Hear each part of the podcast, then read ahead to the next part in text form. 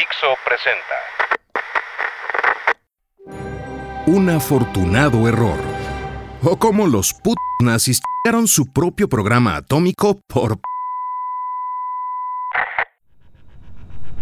¿Sabías que submarinos nazis atacaron Norteamérica durante toda la Segunda Guerra Mundial? Y que hundieron buques desde Canadá hasta el Golfo de México, pasando por Nueva York. ¿Y también desembarcaron grupos de espías y saboteadores?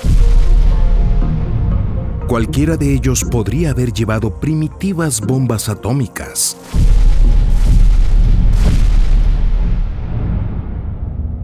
Si las hubieran tenido. Fueron muchas las razones por las que el Tercer Reich no produjo nunca una bomba atómica. Entre ellas, que no creyeron poder lograrlo antes de que acabara la guerra y se concentraron en otras cosas más inminentes. Pero esta creencia obedeció en parte a un error científico crucial, un error tan grave que les hizo pensar que la energía nuclear estaba mucho más lejos de lo que quizá podría haber estado. ¿Pudo ser diferente? ¿Existió alguna posibilidad de que la Alemania nazi consiguiese la bomba atómica a tiempo y así cambiar el curso de la historia para siempre?